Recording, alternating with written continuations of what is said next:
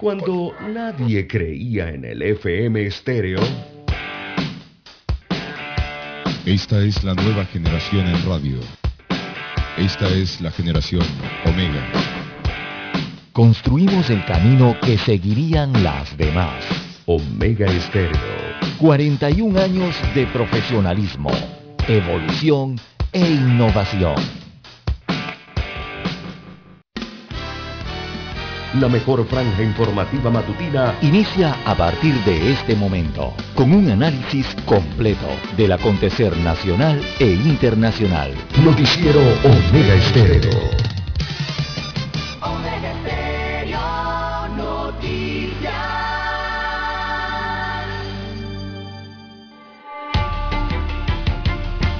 A continuación, los titulares, con los hechos que son noticias hoy.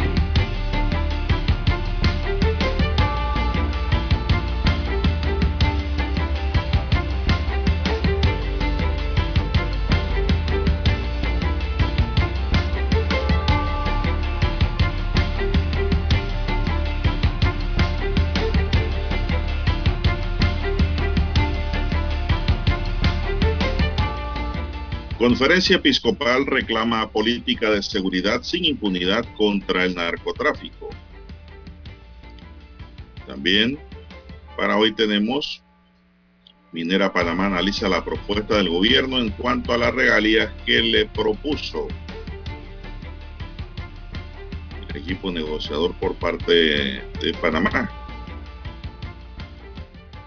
También tenemos para hoy vacunación pediátrica en el Parque Omar beneficia a 730 menores de 15 a 11 años de edad.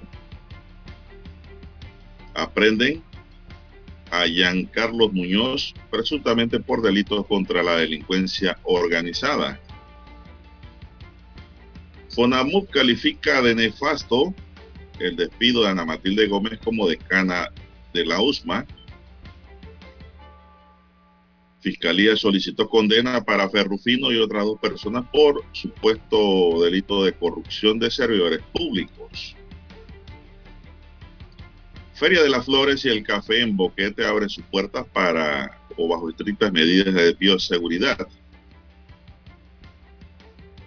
IMA abre agrotienda en el mercado de la cadena de frío de David. El Estado propone a Cobre Panamá las regalías, como ya dijimos ahora, entre 12 y 16% de las ganancias brutas y pago de impuestos sobre la renta para cambiar ese porcentaje que entregaban de un 2%, una minucia. También para hoy tenemos otros titulares para la fecha el lunes inician las capacitaciones en el INADE. Son más de 600. Hay de toda clase de capacitación. El que no, que no aprende allí es porque no quiere. Y eso también está ligado al Vale Digital. ¿eh? MINSA pide no realizar actividades religiosas multitudinarias. Y eso va con todas las iglesias.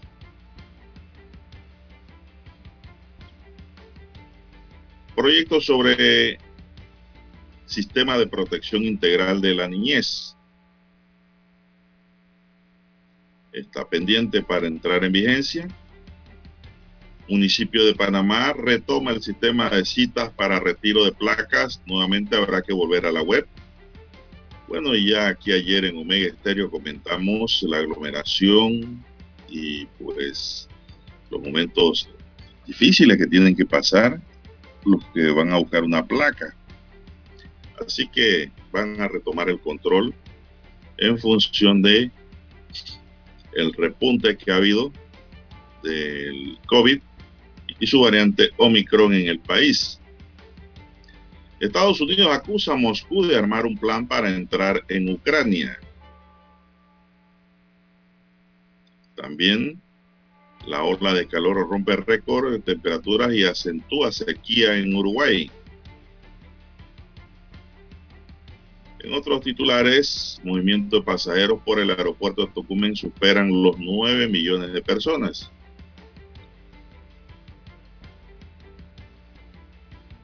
Más titulares. Allanan celdas de miembros de los mongoles de Bagdad y encuentran de todo. Armas celulares. Muchas cosas más. Helicóptero cae al mar, pero no se reportaron heridos. Bajó de una manera tal que evitó un percance mayor. Amigos y amigas, estos son solamente titulares. En breve regresaremos con los detalles de estas y otras noticias. Estos fueron nuestros titulares de hoy. En breve regresamos.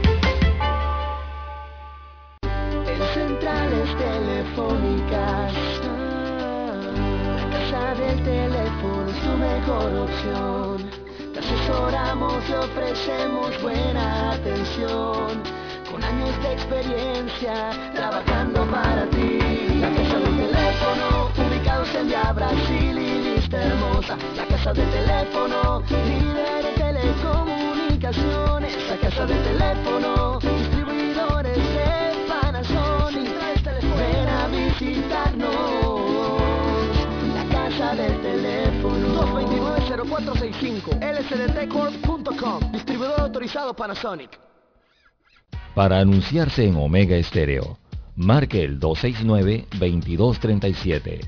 Con mucho gusto le brindaremos una atención profesional y personalizada. Su publicidad en Omega Estéreo. La escucharán de costa a costa y frontera a frontera. Contáctenos 269-2237. Gracias.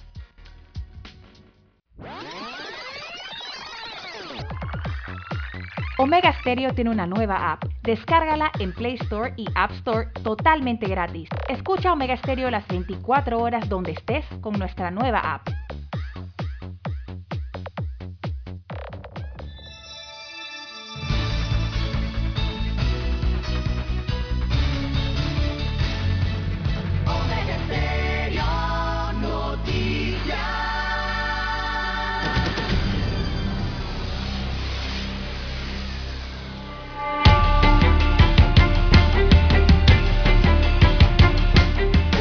Bien, amigos y amigas, muy buenos días.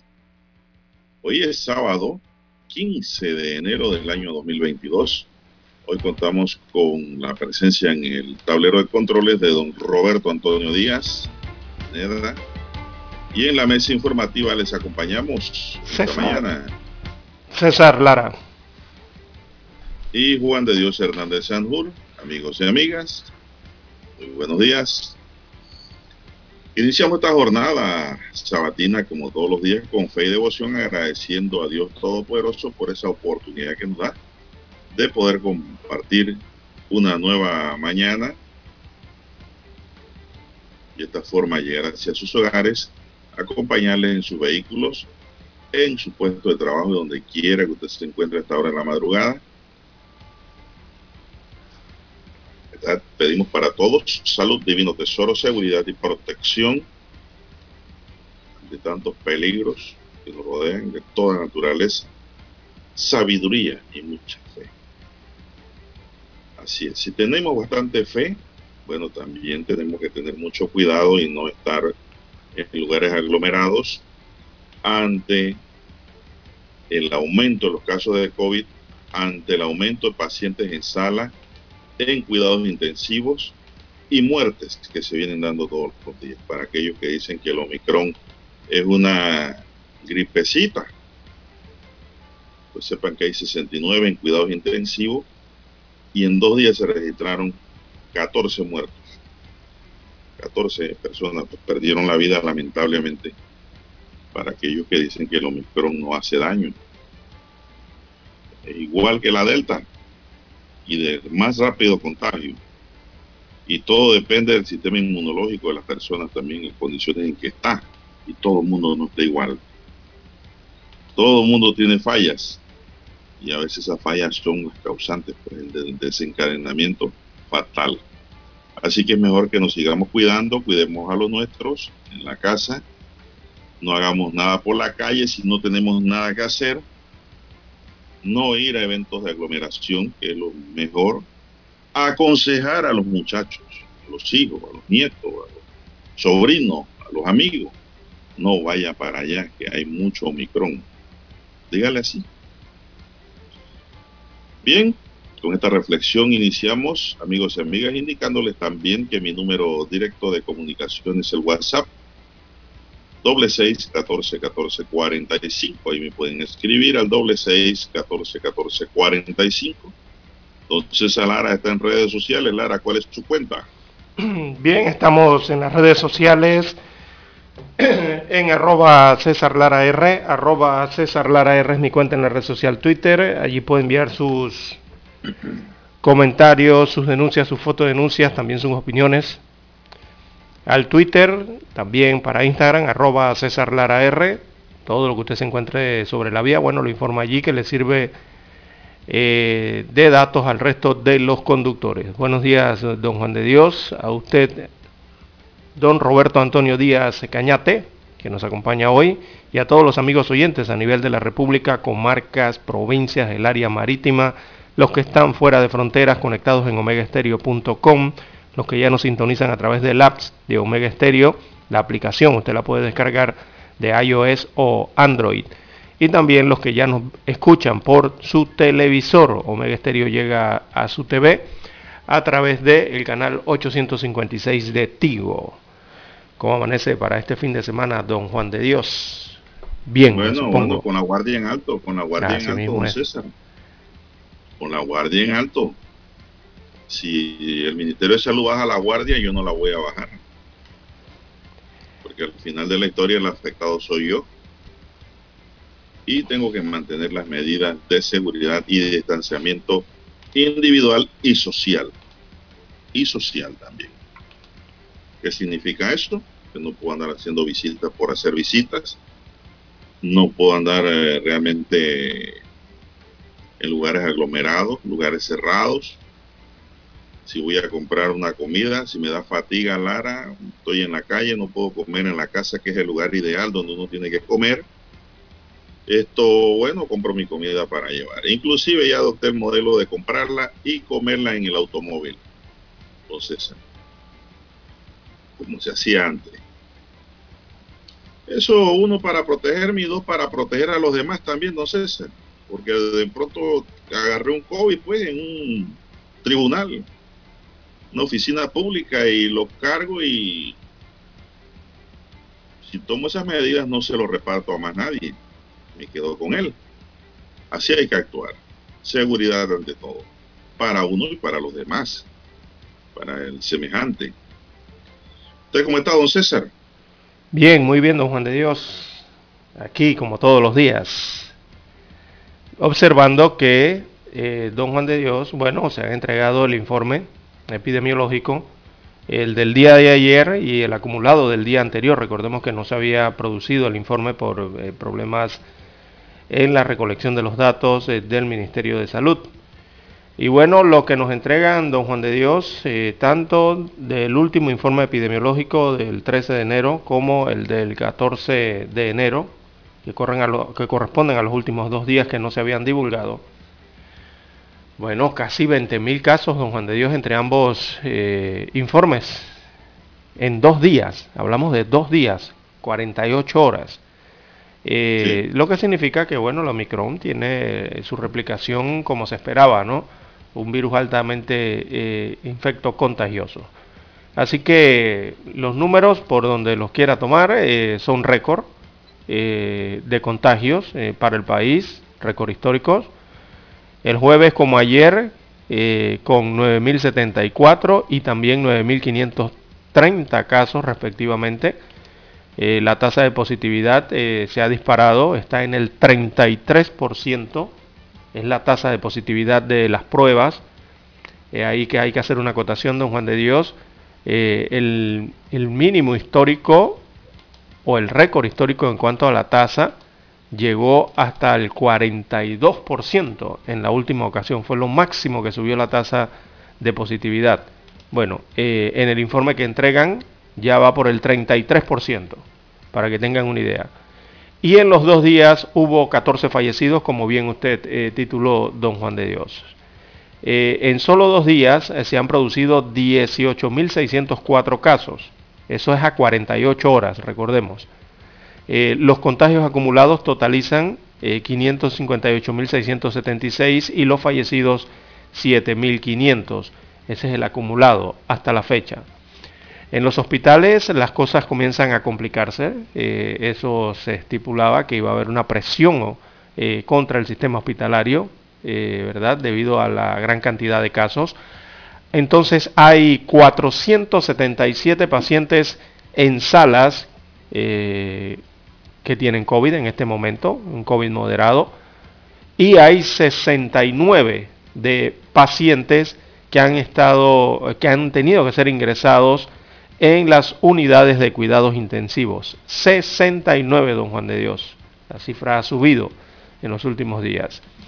Eh, de un día a otro, entonces el número de pacientes en intensivos aumentó en 23. Es la cantidad que aumentó. Los infectados que permanecen en aislamiento domiciliario también se han incrementado. Eh, claro que la cifra, a su, eh, la cifra que muestra 48 horas o dos días eh, muestra un incremento abultado de verdad, exagerado para muchos. El jueves eran de 37.969 personas que estaban en aislamiento domiciliario, o sea, pasando su COVID en sus residencias, en sus casas, en sus fincas, en sus apartamentos. De 37.969 pasó a 54.018. Son las personas que están en aislamiento domiciliario en estos momentos con COVID-19. Así que esa cifra de 54.018 casi rompe el récord, don Juan de Dios. Le faltaron solamente dos pacientes más. Si hubiesen sido dos más, hubiesen roto el récord histórico en aislamientos de la pandemia en Panamá. El récord histórico de aislamientos llegó a 54.020 el pasado 13 de enero. Hoy el informe habla de 54.018 por dos. Eso se rompe hoy. Sí, eso va a pasar hoy, todo lo va a pasar. Y, el resto, de, excepto los de pacientes en, en, hospitales y pacientes en unidades de cuidados intensivos. Pero el resto de las cifras sí, al parecer, eh, van a romper esos récords históricos este mismo mes, ¿no? El mes de enero. Hace un año atrás, durante este mismo mes fue donde se dieron la mayoría de los récords históricos en el COVID-19 en el país, para eso del año 2021. Al parecer, todos esos récords o esas cifras históricas serán rotas durante este mes de enero del año 2022, un año después. Y es que la pandemia, eh, cuando usted ve las gráficas, don Juan de Dios, observa que eh, esas subidas, esas olas, eh, prácticamente similar a la del año pasado, igualita. La diferencia está en las salas y en las unidades de cuidados intensivos, pero el resto prácticamente igual, ¿no? Que lo ocurrido el año pasado. Así que así están las cifras del COVID-19. Reiteramos que esas cifras que hemos dado es las acumuladas en 48 horas debido a que por problemas en la recolección de datos de las autoridades de salud no pudieron dar el informe epidemiológico eh, de días anteriores, así que viene un acumulado de dos días con ese informe epidemiológico. Bueno, don César, y en hospitales, en sala hay 477 personas. Gracias. Y 69 en la unidad de cuidados intensivos. Esto hace dos días estaba en 40. Correcto. Subió a 69 en, 24, en 48 horas. Lo que indica puede ser que, dígame. 26 pacientes más, 26 pacientes más. Lo que nos indica de que la situación está empeorando. Está empeorando y yo pienso que... Es la alta transmisibilidad. Y ayer lo expresé así en mi red social Twitter. Yo pienso de que el Ministerio de Salud, de Salud va a tener que suspender de manera provisional los eventos masivos. Aquí no hay de otra. Sin embargo, ayer también se dijo de que el Ministerio de Salud está analizando, y lo va a hacer este fin de semana, tomar una serie de medidas que las va a anunciar el próximo martes. Entonces, el MINSA ya va a subir la guardia nuevamente. No sabemos cuáles son las medidas que se van a tomar, pero no nos podemos quedar con los brazos cruzados, Lara, viendo llegar el COVID, recibirlo y darle paso. que cerrarle el camino. Sí, exactamente. seguir en esta onda. Exactamente, don Juan de Dios. Eh, hay una responsabilidad eh, muy grande en esta ola que tiene que ver con los ciudadanos, eh, don Juan de Dios, amigos oyentes, y es el, tema de la responsabilidad. Hay que asumir responsabilidad, no se le puede dejar todo al Estado, don Juan de Dios, porque la ciudadanía es más grande, o sea, la población general es, es más grande, evidentemente. y hay cada uno debemos asumir la responsabilidad sobre todo de las medidas que ya conocemos desde hace, desde hace casi dos años. Desde hace más de 22 meses ya sabemos cuáles son las medidas de seguridad o bioseguridad que hay que asumir personalmente o en el ámbito familiar. Digo, eh, eh, no es que el Estado va a tener que andar ahora con una pistola y ponérsela en la sien a usted para decirle que no vaya a un evento, que decida o no ir a un evento. Todos conocemos los riesgos y todos asumimos los riesgos. Hay que ver en qué grado se asume. Y ahí es donde entra la responsabilidad de decidir si ir o no a ciertos lugares, ciertos sitios, ciertos comercios, eh, ciertos territorios. Eh, son las responsabilidades que deben asumir los ciudadanos si tienen síntomas o consideran que eh, tienen o podrían estar infectados por esta enfermedad. Oiga, las decisiones de tomar una cuarentena voluntaria o aislarse si es necesario, esas las toma el ciudadano. Adóptelas si usted considera necesario. Y la otra de, de si usted siente síntomas, también tiene que tomar la decisión de ir a hacerse las pruebas, ¿verdad? Si tiene sospechas al respecto de, no sé, algún tipo de enfermedad o síntoma que, que tenga y piense usted que puede ser COVID-19. Eh, adicional a las otras medidas, vacunarse. Número uno, la vacunación y eh, utilizar correctamente las mascarillas y mantener el sano distanciamiento social, ¿verdad? De ese metro, dos metros, si es posible. Son medidas que ya la población sabe, don Juan de Dios, y que debe asumirlas con responsabilidad y aplicarlas de la misma forma para tratar de contener esta ola. La ola sí va a crecer, recordemos que aquí en un ministerio lo hemos dicho desde, el año pasado, que esta ola, y los, expertos en, el, en, salud lo han dicho, que los casos van a crecer y van a subir eh, a, a, máximos históricos en Panamá, no esos 5.000 que ya habíamos visto el año pasado no, esos casos van a subir quizás el doble. Esta variante está presentando en algunos territorios, en algunas regiones, don Juan de Dios, eh, cifras que se quintuplican, se sextuplican de un día para otro. Y es lo que se temía iba a pasar, ¿no? Así es. Bueno, y esto, hay unas medidas, Lara, que dice que algunos países piensan que las están implementando, las van a implementar otros, de que es la, el rebaño la modalidad de inmunidad por rebaño o por contagios. Así, hacer, abrir que hacer que la población se contagie. Eso me parece que es un suicidio social. Bueno, Para el caso de Panamá, por ejemplo, nos explicaba la doctora Illueca hace unos días en televisión que si eso se pusiese en práctica en Panamá, eso usted sabe cuánto nos costaría. Ah, 60 mil muertos. 60 mil muertos. Y recordemos que vamos por 7.500. Yo creo que eso no, no opera. Y no es ideal ni es bueno. Aquí hay que seguir luchando. Hay que seguir luchando eh, con las medidas necesarias de bioseguridad, de cuido y de, diríamos nosotros, de protección general, pero que deben hacer en cada individuo, en cada persona. Yo estoy viendo, Lara, que aquí los niños se están comportando mucho mejor que los adultos. Oiga, tienen una comprensión increíble de la enfermedad. Los niños le tienen temor al COVID para que sepan. y la comprenden bien. Y lo comprenden. Exacto. Y aquí hay jóvenes y adultos que tienen una posición totalmente obtusa, totalmente insensible ante una realidad que estamos viviendo e inclusive promueven que la gente no se vacune. Mm. Y yo te apuesto que los que promueven eso tienen la vacuna puesta. Pero ahí es donde los gobiernos tienen que trabajar y verificar si esa gente que está promoviendo no vacunarse están vacunados, Lara. Porque si están vacunados y andan promoviendo la no vacuna, eso es un crimen. Es una acción antisocial. Es una realidad, Lara. La gente que está muriendo no está vacunada. Sí, sí, está, eso está más que comprobado ya en las está diciendo el MINSA. No, están vacunados. Y, y el MINSA no tiene por qué mentir en eso. No, no, no, para nada. Es lo que estamos viviendo.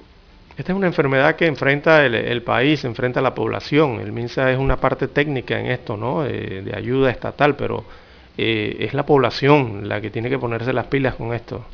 La responsabilidad. La conciencia. Para poder contratar. El no distingue banderas. Exacto. Ni de partidos ni de naciones. Exacto. La Omicron, ya todos en el, país saben que es altamente contagiosa, don Juan de Dios, y va a ser muy complicado. Eh, algunos dicen que es casi imposible controlarla, detenerla sí, pero controlarla en, cierto periodo va a ser muy difícil. Eh, a Panamá le va a ocurrir, ya le está ocurriendo, eh, vemos los números como están subiendo, como en otros países.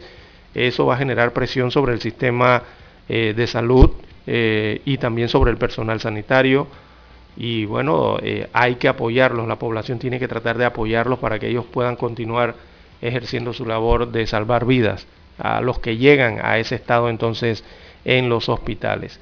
Y vaya a hacerse el hisopado, ya han detectado casos que están llegando tarde, vuelve a estar ocurriendo lo mismo, don Juan de Dios. Eh, se está viendo lo mismo que al inicio de la pandemia, que llegan tarde a la atención de salud. Y terminan en salas de hospitales. directo para la UCI. Así es. Y le voy a decir, don César, otra cosa. Todo el que tiene estos aparatitos de toma de temperatura y la toma, ¿cómo se llama el que se usaba en los dedos? ¿Se usa? Oxímetro, oxímetro. El oxímetro, muchos ya lo guardaron cuando pensó que ya eso se había acabado y que el COVID estaba en un dos casos por día y que ya eso estaba superado. No, señor hay que buscarlo y ponerle batería de nuevo para llevar un control por lo que usted ha dicho. Ya hay gente que está llegando tarde a los hisopados. Mire, la jefa de la Unidad de Cuidado de Inteligencia Sanitaria de la Caja de Seguro Social, Gladys Guerrero, explicó que la variante Omicron del COVID se comporta como si fuera un cuadro respiratorio de gripe aguda. Guerrero dijo que incluye fiebre, dolor de cabeza, congestión nasal, dolor de garganta, por lo que si usted tiene esos síntomas y ha estado en contacto con alguien que tiene COVID o ha tenido situaciones de riesgo o aglomeraciones sin medidas de bioseguridad, debe ir a isoparse de inmediato. Además explicó que la capacidad de la caja de seguro social es 50% en sala, en UCI pero ha sido aumentado la ocupación en camas, en salas y unidades de cuidados respiratorios especiales. En el hospital COVID de la ciudad hospitalaria hay cuatro pacientes y todos los días hay más admisiones entre 15 y 20. En tanto, el doctor Gustavo Santamaría, director de prestaciones de servicios de salud, advirtió que esta cuarta ola no es un resfriado más, esto sigue siendo la pandemia del COVID-19 y la Omicron, que es una variante. Exacto. Lo que son similares, eh, eh, pareciera similar los síntomas a los resfriados, a la gripe, pero no es un resfriado, no es una gripe, es COVID-19, aunque los síntomas parejan similares. Ese es el detalle. Cuando usted le dicen que es COVID, le están advirtiendo prácticamente que es una enfermedad mortal, don Juan de Dios. No es como la gripe. No es una gripe que se te va a quitar con acetaminofén y Exacto. se puede complicar. No, y aparte te están diciendo tienes que aislarte, no contagies. Exactamente. entonces esa es la realidad que, se vive en el país, se vive en el mundo. No se puede pensar entonces que es una gripe o un resfriado porque es COVID, aunque tenga síntomas similares a otras enfermedades. Lo que puede ser un resfriado para una persona que cuenta con sus dos dosis y su refuerzo no puede ser lo mismo para una persona que no cuente con su esquema de vacunación completo. Esto es jugar a la ruleta rusa. No exponga su vida y la de otras personas, añadió el doctor Santa María. El 92 a 93% de los que están en unidades de terapia intensiva y de cuidados respiratorios especiales son los que no tienen las vacunas y no cuentan con un esquema de vacunación completo, están advirtiendo los médicos. Entonces, Lara, ¿qué más espera? Aquí hay que jugársela y ponerse la vacuna. No hay de otra. Porque si usted no está vacunado y le da COVID, Lara, le vuelve a dar COVID más adelante.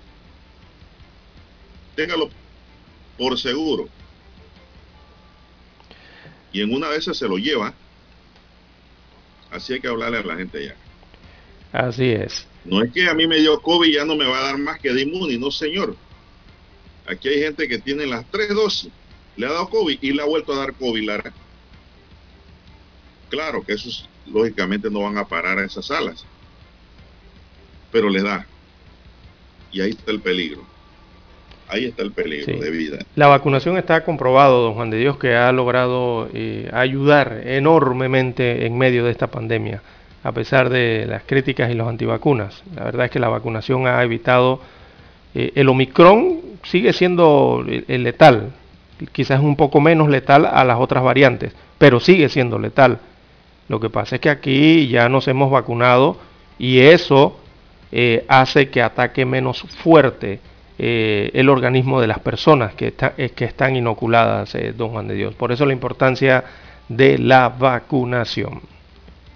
No, y hay que seguirse cuidando, Lara, tomando su vitamina C, consumiendo productos con vitamina C, cítricos, tomando su sopa, su platito de sopa, Lara. Así es. Mira, don Roberto, de alimentación adecuada. De sopa, Roberto ha aumentado un par de libritas que le hacían falta. Ahora Roberto es sopero porque el COVID lo ha arrinconado a tener que refugiarse en ese elixir de la vida, la sopita bien condimentada, pero con productos naturales. Vamos a la pausa, don Roberto, de paso por aquí mismo.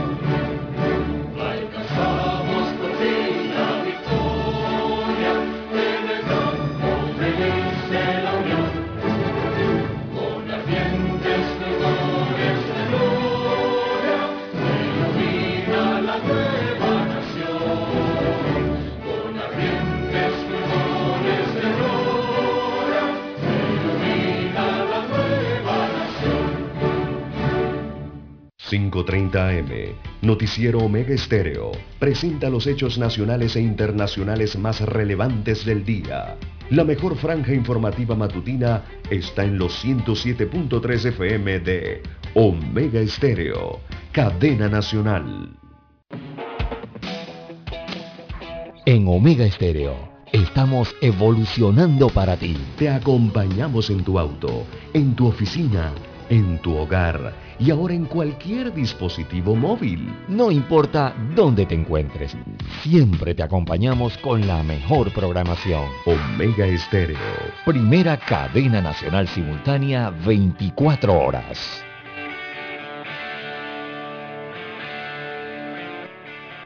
Noticiero Omega Estéreo.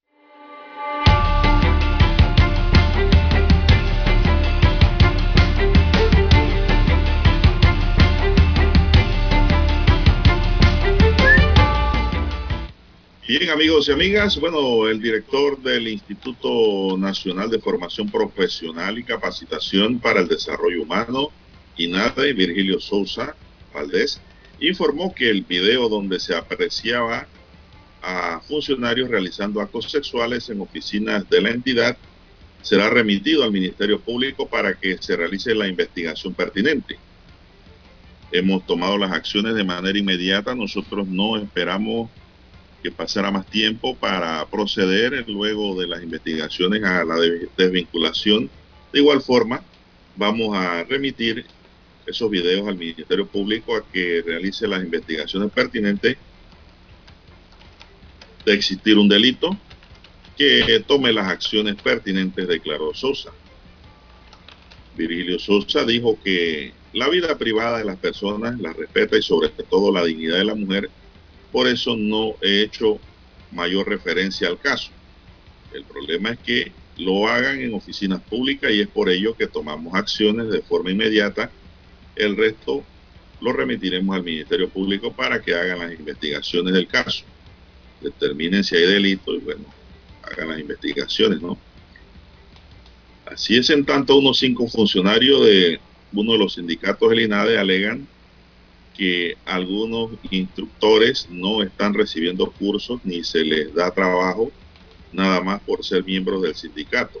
Además están solicitando una convención, sostuvo el sindicato. Bueno, es otra cosa, es la parte laboral.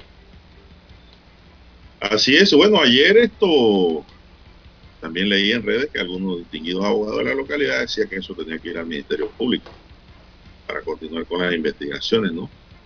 Y yo creo que esto que todo, más que todo, va dirigido en el aspecto del delito es al mal uso del tiempo, ¿no? Que, es pagado por el Estado. ¿Qué, ¿Qué delito pudiera haber ahí, Lara? Es la pregunta que nos hacemos. Porque tener actos sexuales no es delito, don Roberto usted que es estudioso del tema. Así que, ¿por dónde pudiera venir eso? Por un peculado. ¿Peculado de qué? De uso. Es decir, su tiempo le pagan para trabajar y usted lo coge para otra cosa. ¿Qué pudiera ocurrir allí? Es la gran pregunta ¿no? que nos hacemos. Porque administrativamente ya fueron sancionados, ¿no? Eh, fueron desvinculados de su puesto de trabajo de acuerdo a lo que establece eh, el reglamento del INADE y lo que establece sobre todo Lara, el código de ética del funcionario público que tiene plena vigencia y que establece claramente sanciones a quienes lo violan. Eso es lo que pues, hay sobre esa materia. No sé, don César, si tiene algo más.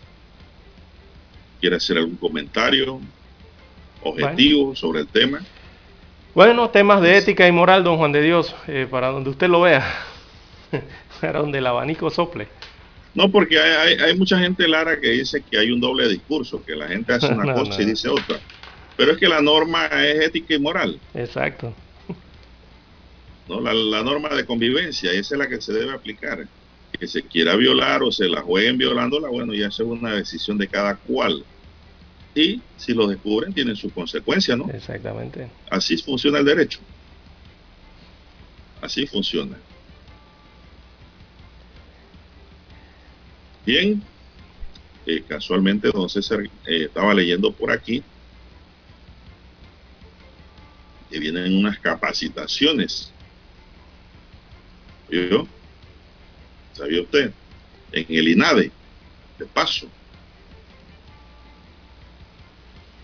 Y es que unos mil, eh, unos mil cursos iniciarán este lunes. Wow, mire el número. Mil cursos iniciará este lunes 17 el INADE dando inicio al primer periodo académico 2022 con clases presenciales, semipresenciales y virtuales en el instituto. Mecánica automotriz, soldadura, albañilería son algunos de los cursos que inician este lunes 17 de enero de forma presencial y otras que requieren el desempeño práctico de la formación del estudiante. El profesor Virgilio Sousa, director general del INADE, respondió que la institución ha capacitado a los instructores para que puedan adaptarse a la virtualidad y que puedan dar clases a través de plataformas educativas. Sousa explicó además que durante el presente año se tiene programado ofrecer más de 6.000 cursos a nivel nacional y superar la cifra de 517.000 panameños que se beneficiaron en el 2001 de forma presencial y virtual. La oferta académica del INADE incluye más de 600 cursos divididos en 34 áreas académicas y de acuerdo con este el lunes inicia pues el primer periodo académico con mil cursos, con lo que se espera que unos 80 mil panameños inicien de manera gratuita el primer periodo a nivel nacional. Hacemos un llamado para que las personas se acerquen a las instalaciones del INADE en las 23 sedes del país para que se inscriban en los cursos ya que no cuentan con una red tecnológica robusta que permita hacerla vía web o telefónica, reveló el funcionario César. Así que inician los cursos este lunes que viene. Sí, esos son los cursos generales eh, del INADE, don Juan de Dios, los que pueden optar entonces cualquiera de los ciudadanos en el país, los que deseen hacerlo. Eh, también eh, en otro tema que parece relacionado, pero ya no lo es, es las nuevas reglas para recibir el vale digital. Ahora sí se han explicado punto por punto, don Juan de Dios, claramente cuáles van a ser, cuáles serán las reglas entonces para recibir el vale digital eh, a partir del año 2022, a partir de este año, eh, ya que se ha creado nuevamente un nuevo plan solidario para beneficiar a las personas mayores de edad que al mes de diciembre del 2021 se mantenían como beneficiarios activos del plan Panamá Solidario anterior, ¿verdad? Para todos los años parece que le cambian el nombre, ¿no? Le ponen un título nuevo. Eh, esto según han informado las autoridades. Eh, tenemos que hacer una pausa y venimos con, con, cada una entonces de las nuevas reglas para recibir el vale digital los panameños que pueden acceder a él.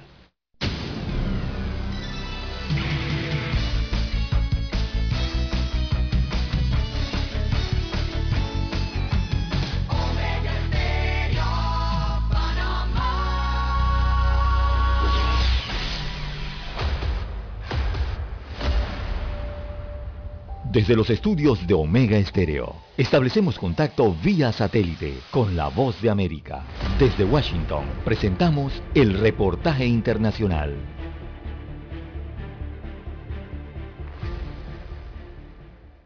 En respuesta a una solicitud de Estados Unidos, Rusia, a través de su Servicio de Inteligencia Nacional, el FSB, desmanteló un grupo informático criminal conocido como Revil y considerado altamente peligroso por desarrollar actividades delictivas como el secuestro de datos que ponen en peligro la seguridad de millones de internautas. En una operación conjunta de la policía rusa y el FSB, en la que se registraron hasta 25 direcciones y procedieron a la detención de 14 individuos, también incautaron incautaron numerosos bienes y artículos de lujo, incluidos 426 millones de rublos rusos, unos 560 mil dólares, además de 600 mil dólares estadounidenses, 500 mil euros, un total de 20 vehículos de lujo y, por supuesto, equipos informáticos. Ahora los integrantes de esta banda pasan a disposición judicial y podrían enfrentar penas de hasta siete años de prisión. A fines de 2021, Estados Unidos ofreció una recompensa de hasta 10 millones de dólares por datos que condujeran a la identificación o localización de cualquier miembro de Revil.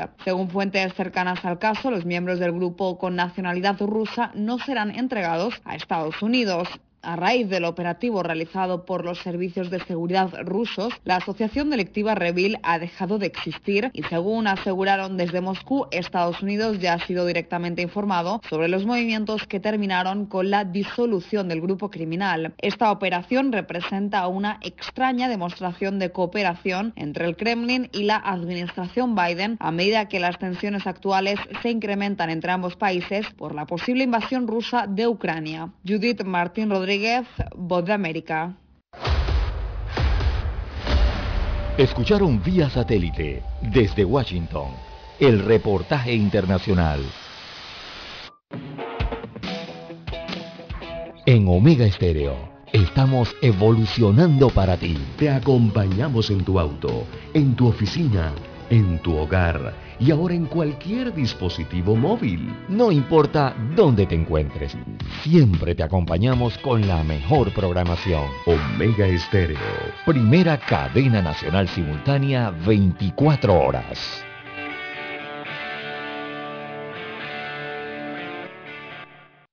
La mejor franja informativa matutina está en los 107.3 FM de Omega Estéreo, 530 AM Noticiero Omega Estéreo presenta los hechos nacionales e internacionales más relevantes del día. 7.30 AM. Infoanálisis. Con entrevistas y análisis con los personajes que son noticia. De 8 y 30 a 9 y 30 de la mañana, sin rodeos, con Álvaro Alvarado. De lunes a viernes, por Omega Estéreo.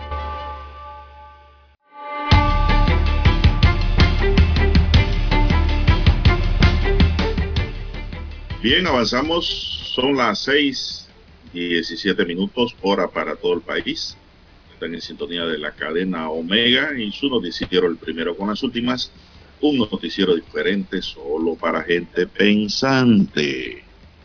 Así es, don Juan de Dios. Bien, el, gobierno central, el Estado central, entonces estableció eh, nuevos parámetros para otorgar el vale digital, este vale digital de 120 dólares mensuales a los afectados eh, laboralmente por la pandemia de la COVID-19. Y además creó la figura del empleo solidario, don Juan de Dios. Hay empleo solidario, dice. Bueno, eh, los beneficiarios deberán estar dentro de los grupos de vulnerabilidad socioeconómica debidamente identificados por el Ministerio de Desarrollo Social MIDES, de acuerdo a la ficha social eh, que se le implementará para este fin. Habrá una ficha social, será algo parecido como la ficha del Seguro Social.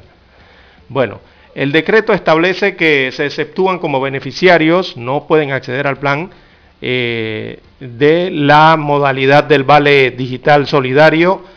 Las personas o grupos eh, de la población que se encuentren dentro de las categorías como servidores públicos, trabajadores asalariados activos, jubilados y pensionados, las personas que no hayan completado la ficha social establecida para este fin dentro de la página panamasolidario.gov.pa y también serán, no podrán acceder los contribuyentes cuya última declaración de renta sea superior a los 11 mil dólares. Esas son las personas que no clasifican para el plan Panamá, para el plan Panamá Solidario o el Vale Digital Solidario. También están excluidos los independientes cuya actividad ha sido reactivada beneficiarios de transferencias monetarias condicionadas, salvo Ángel Guardián. También están excluidos personas con residencias valoradas en más de 180 mil dólares. Las residencias con consumo de energía arriba de 400 kilovatios o kilowatts, perdón. Eh, también están excluidos los sancionados por infringir medidas de bioseguridad, los que hayan viajado al exterior durante el estado de emergencia y los beneficiarios del programa Capital Semilla. Esos que hemos señalado, todos están excluidos del vale eh, digital solidario. Así que el decreto, hay un decreto que eh, establece estos parámetros. Ese decreto dicta también que los apoyos que se entreguen a las personas o grupos de la población a través del nuevo plan solidario se realizará mediante bolsas de comida solidaria, vale digital solidario y el programa empleo solidario. Así que se estima que unos 592.034 panameños reciben actualmente el vale digital que genera desembolsos mensuales al Estado por unos 71 millones de dólares. Así que son las nuevas reglas para recibir el vale digital a partir de, los cursos? de, este, de este mes, ¿no? ¿Y los cursos en qué quedaron, Lara? Eh, bueno, tengo aquí, habría que abrir el decreto. Estas son parte entonces de las nuevas reglas. Bueno, hay que abrir pues para ver en los cursos en qué quedaron y eh, el trabajo comunitario que muchos realizan en juntas comunales. Esa parte también me parece muy interesante y estoy seguro que los oyentes y los beneficiarios quieren saber. Bueno, vamos a abrir el decreto para dar a conocer esa parte. También tenemos, señoras y señores, que el MINSA ha pedido no realizar actividades religiosas multitudinarias. Eh, el Ministerio de Salud solicitó a las máximas autoridades de la Conferencia Episcopal de Panamá mantener los aforos en iglesias, al igual que reforzar las medidas de bioseguridad en los templos, sumado a no realización de actividades multitudinarias para evitar contagios y prevenir el colapso del sistema de salud. Esta petición fue hecha por el ministro de Salud, Luis Francisco Sucre, en la reunión que sostuvo con los religiosos donde les explicó la situación epidemiológica actual del país y las acciones que están ejecutando para el manejo y control y mitigación de la pandemia. Los líderes de la Iglesia Católica afirmaron que las medidas sanitarias se mantendrán vigentes en todos los templos y agregaron que seguirán comprometidos en ayudar a las autoridades para lograr el control de la pandemia. José Domingo Ulloa, arzobispo de Panamá, solicitó a los equipos parroquiales de bioseguridad a que respeten los aforos determinados en las iglesias. Bueno, hoy hay prueba de fuego, Lara, este fin de semana. En entonces celebra el Cristo de Esquipula. Así es. Vamos a ver cómo resulta esto.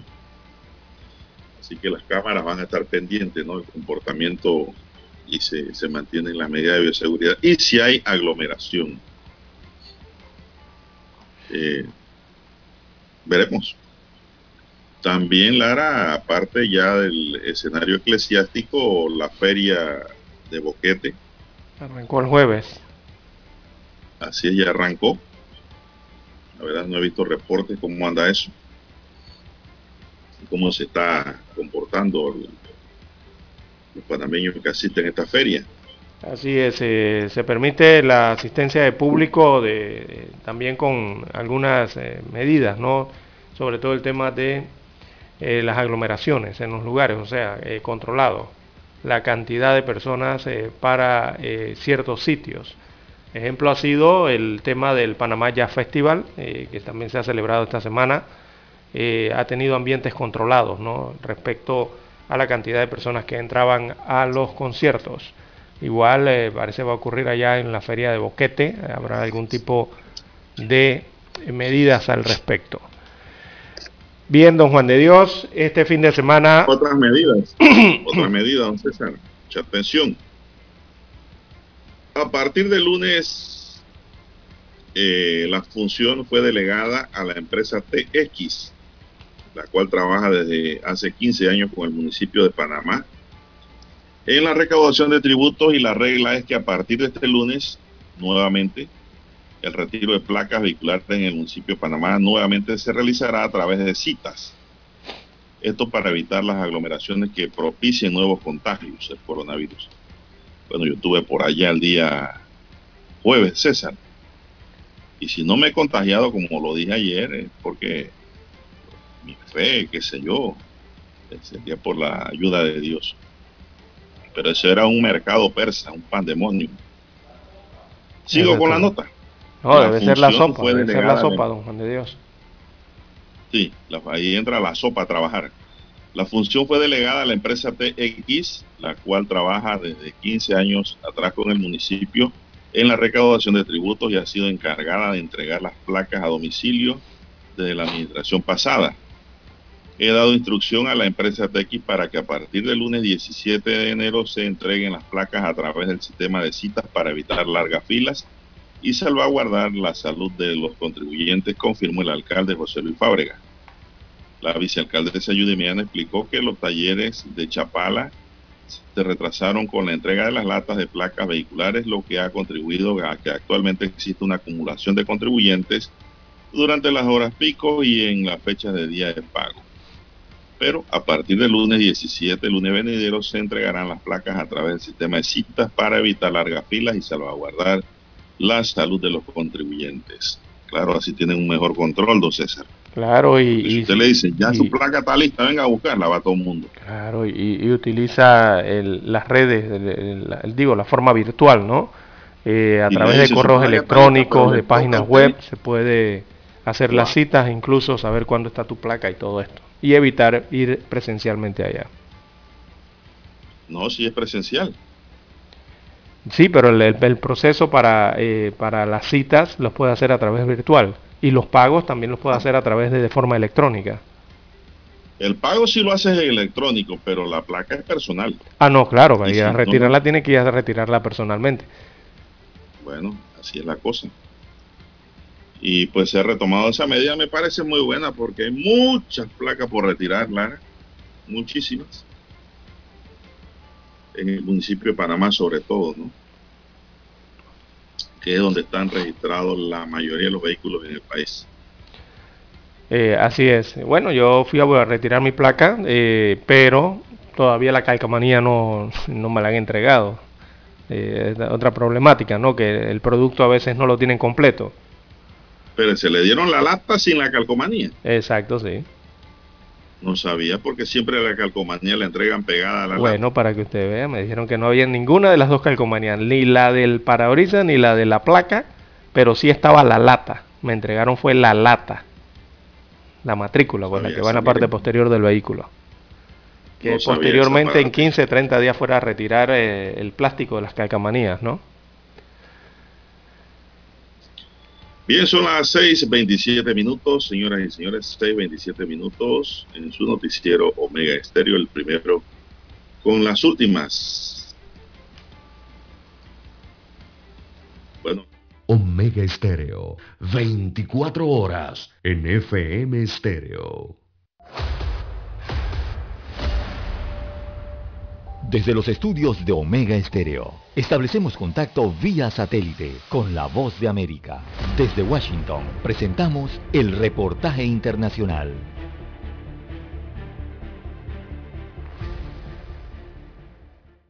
Una luz para los consumidores estadounidenses significó el más reciente informe presentado por el Departamento de Trabajo de los Estados Unidos, que asegura que los precios de las importaciones bajaron un 0,2% en el último mes, lo que significa el primer descenso en los últimos seis meses y que para muchos especialistas podría ser una señal de que los momentos más difíciles ocasionados por la alta inflación podrían estar disminuyendo.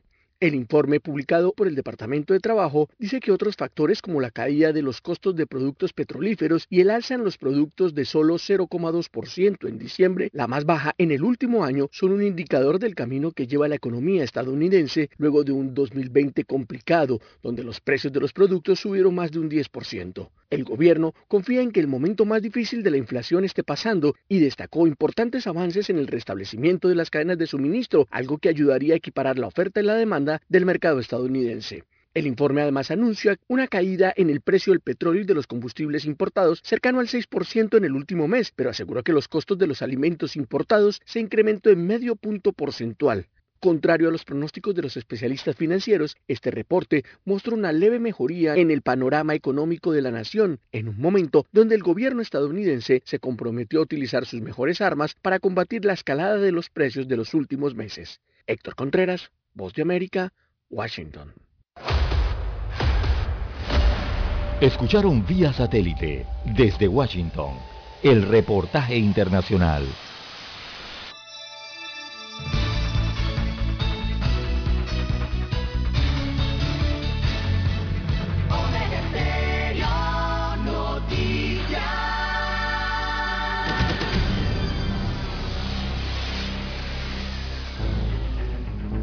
Las noticias impresas en tinta sobre papel. Con ustedes. Escuchando el periódico. Los titulares de las primeras planas de los diarios estándares de circulación en Panamá.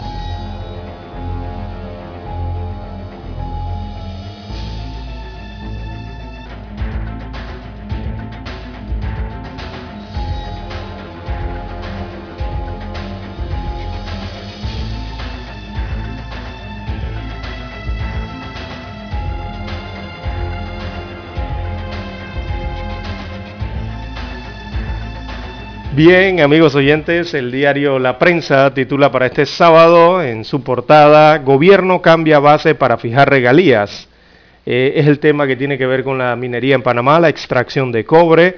Así que la propuesta económica que entregó el gobierno a Minera Panamá para aumentar las regalías que recibe el Estado por la extracción del cobre cambia el sistema como se calculaba este beneficio. Así que Minera Panamá tiene hasta las 5 de la tarde eh, del, próximo, del próximo lunes 17, esa es la hora que le han dado, para dar una respuesta sobre la última propuesta económica y fiscal que presentó la comisión negociadora.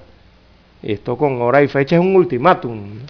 Así mismo se lo ha dado el Estado, ¿no? Bien, Organización Panamericana de la Salud advierte de un incremento en las hospitalizaciones de COVID-19 o por COVID-19. Así que un informe de la OPS, OPS es la Organización Panamericana de la Salud, da cuenta de un ligero incremento en las hospitalizaciones en el año 2022, aunque recordó que es una cifra menor comparada con enero del año 2021. Este lunes habrá un gabinete extraordinario para tratar solo la COVID-19. Allí se estarán analizando y dando a conocer eh, posibles nuevas medidas. Eh, bueno, también presenta una, infografía, eh, la portada del diario La Prensa en cuanto a los hospitalizados y fallecidos por la COVID-19 al 8 de enero y hace una comparación entonces con versus el año 2021. bueno, y las gráficas son demoledoras, contundentes. Eh, ¿verdad? El año pasado estábamos bien complicados con el COVID-19 comparado con los números de este año 2022 en que todo, eh, la mayoría, me refiero en hospitalizados y defunciones, hay una disminución enorme, ¿verdad? Y esto tiene que ver, evidentemente, las vacunas han ayudado en esto.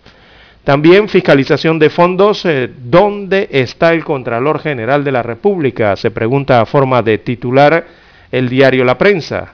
¿Sí? es el que tiene que ver con la fiscalización del dinero público. Luego de que saliera a la luz pública los miles de dólares que cobran algunos alcaldes y representantes de corregimiento del país, ciudadanos piden un rol más activo en la fiscalización de los fondos públicos. Por eso se preguntan, ¿y dónde está el Contralor?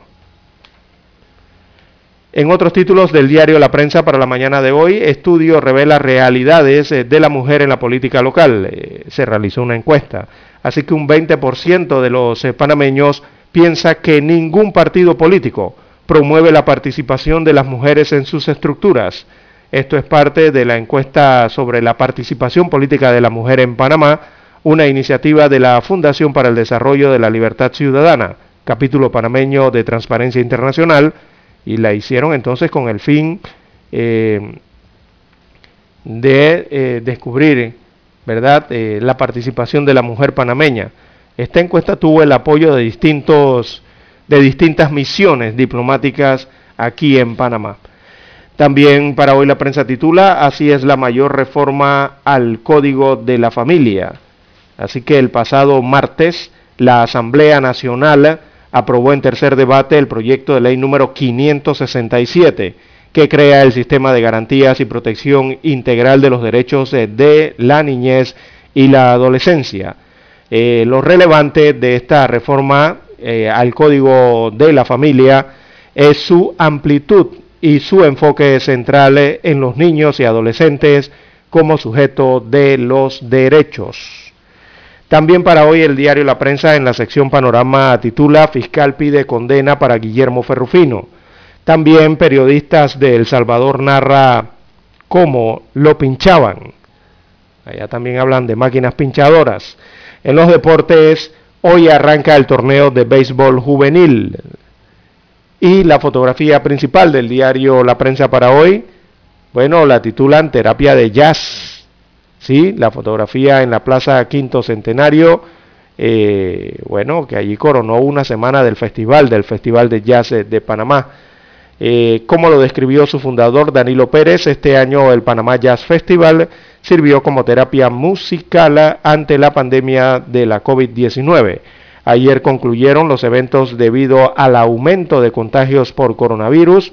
Esto forzó a la suspensión del concierto de cierre programado para este sábado. Bien, son los títulos que muestra en portada el diario La Prensa. Pasamos ahora a revisar los titulares que aparecen en primera plana del diario La Estrella de Panamá.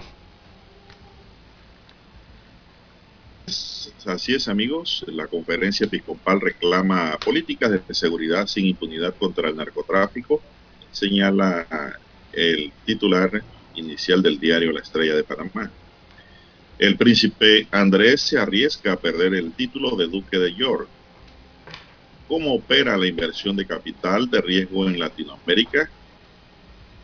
En otro titular dice La Estrella, Panamá registra 9.530 nuevos casos de COVID este viernes. ¿Qué puedo vender? Se preguntan miles en Panamá, empujados a la informalidad.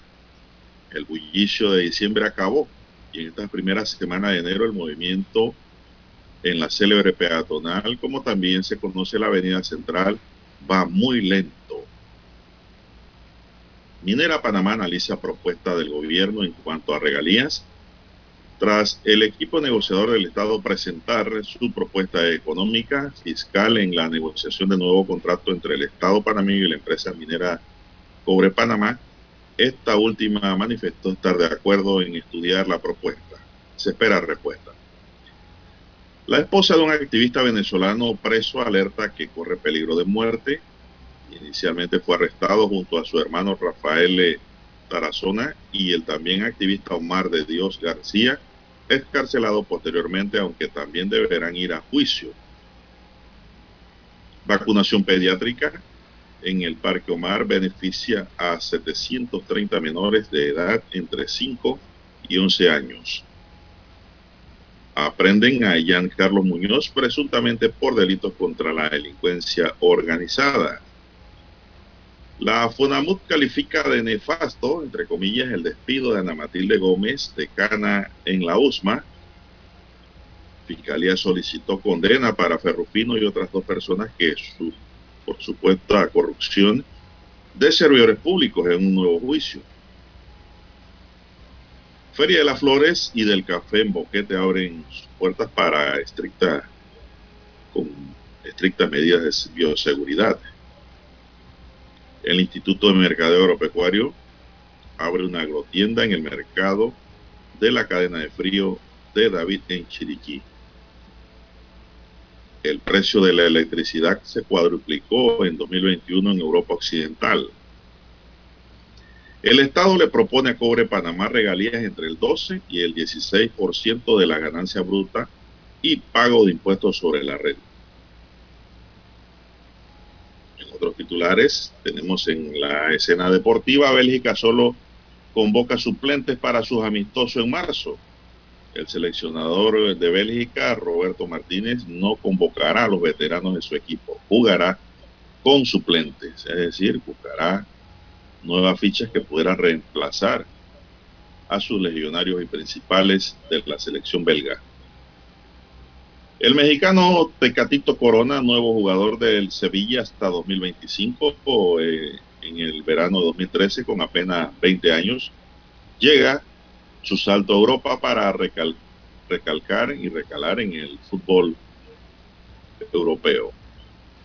Según titular deportivo, también tenemos que el Barcelona regresa a los entrenamientos con una sesión de recuperación en el plano internacional, Ortega destituye a su ministro asesor para políticas y asuntos exteriores. De momento, Ortega no ha nombrado un nuevo ministro asesor del presidente de la República para políticas y asuntos internacionales, solo destituyó. Estados Unidos acusa a Moscú de orquestar un plan para tener el pretexto de entrar en Ucrania. Estados Unidos lanzó estas acusaciones contra Moscú tras una intensa semana de reuniones en Ginebra, Bruselas y Viena. También tenemos, señoras y señores, subastan por 3,36 millones de dólares una página de un cómic de Spider-Man. Según ha informado la casa de subastas americana Heritage Action, con este precio pagado por un comprador anónimo se rompe la barrera que actualmente había en el mundo de las subastas de los cómics Infraestructura verde urbana hacia las soluciones basadas en la naturaleza. Y el padrino vuelve a las salas de cine para celebrar su 50 aniversario. Para la realización del nuevo máster se examinaron más de 300 cajas de rollos de películas para hallar la mejor resolución posible.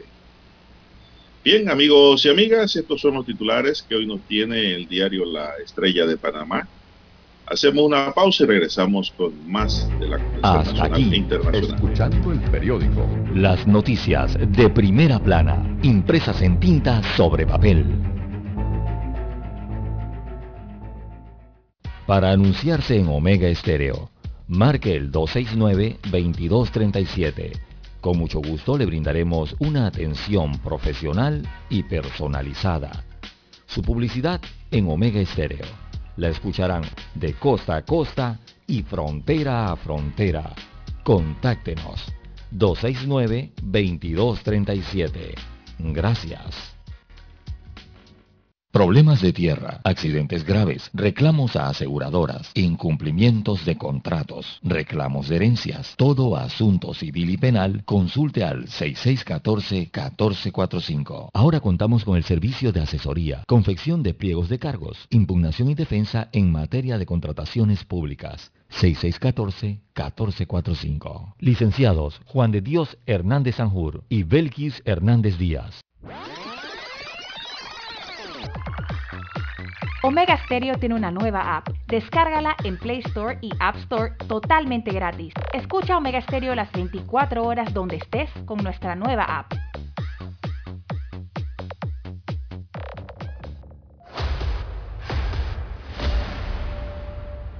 Desde los estudios de Omega Stereo, establecemos contacto vía satélite con la voz de América. Desde Washington, presentamos el reportaje internacional.